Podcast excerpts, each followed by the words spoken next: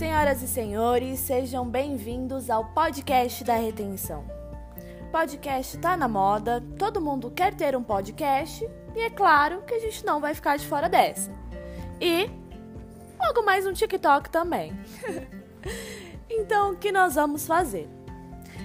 É, inicio uma série tá? Uma série para ajudar vocês a desmistificar e sanar todas as dúvidas sobre sistema, produto, argumentação, matriz de oferta e tudo mais.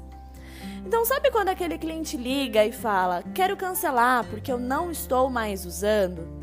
E você pensa: "Meu Deus do céu, o que eu faço agora?"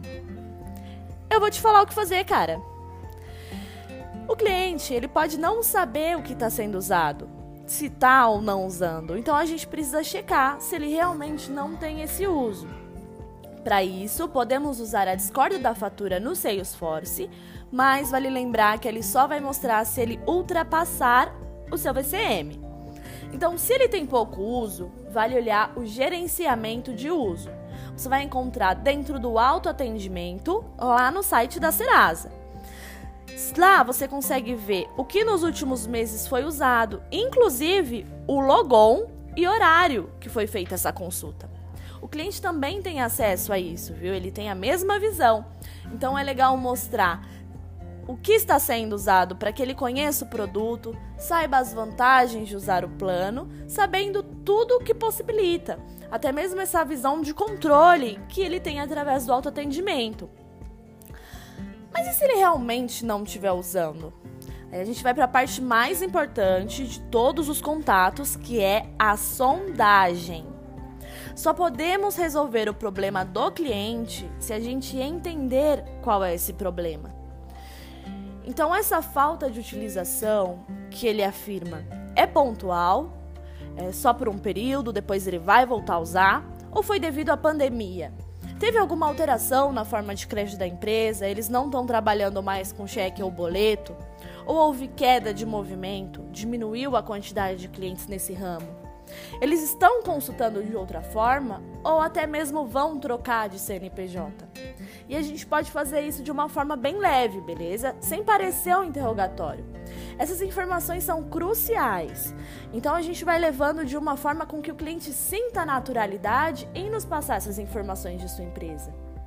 É sempre bom lembrar que fazemos o papel de consultoria, tá? E mais do que reter, a gente tem que ajudar o nosso cliente, deixar ele confortável no nosso atendimento. E isso também conta muito na hora da retenção. Se ele se sentir bem atendido, ele vai ver que a gente está tentando ajudar, ele vai querer manter o contrato tá? É diferente falar, Maria, nos últimos meses realmente teve uma redução nas suas consultas, mas teve alguma queda no seu movimento? Vocês fecharam por causa da pandemia? O que está acontecendo? Me conta para eu entender e poder te ajudar melhor. Do que falar, mas não está usando mais por quê?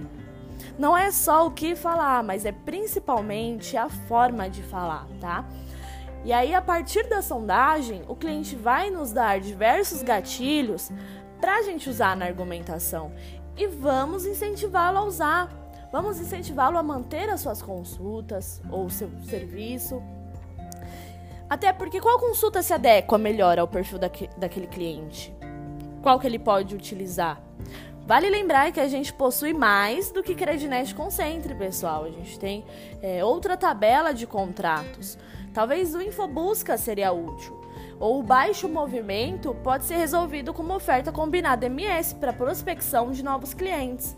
Se a gente buscar novos clientes, ou então caso ele tenha clientes devedores, e se a gente fizer um PFIM para que esse cliente recupere as dívidas dos clientes inadimplentes, tem um movimento maior de caixa nesse período. Vamos pensar fora da caixa, vamos sair do óbvio, porque a informação é nossa maior arma e a gente sabe com o que a gente trabalha e a qualidade dos nossos produtos.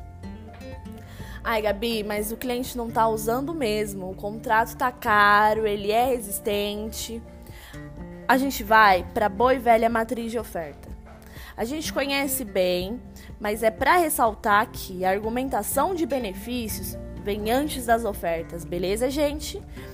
Se o que tá caro é o VCM, a gente consegue começar com os descontos. Nada muito agressivo, vamos crescendo. Até aí a gente já bateu um bom papo com o nosso cliente. A gente já argumentou sobre os benefícios e já sabe qual o perfil de uso da empresa, até o perfil de comportamento do nosso cliente.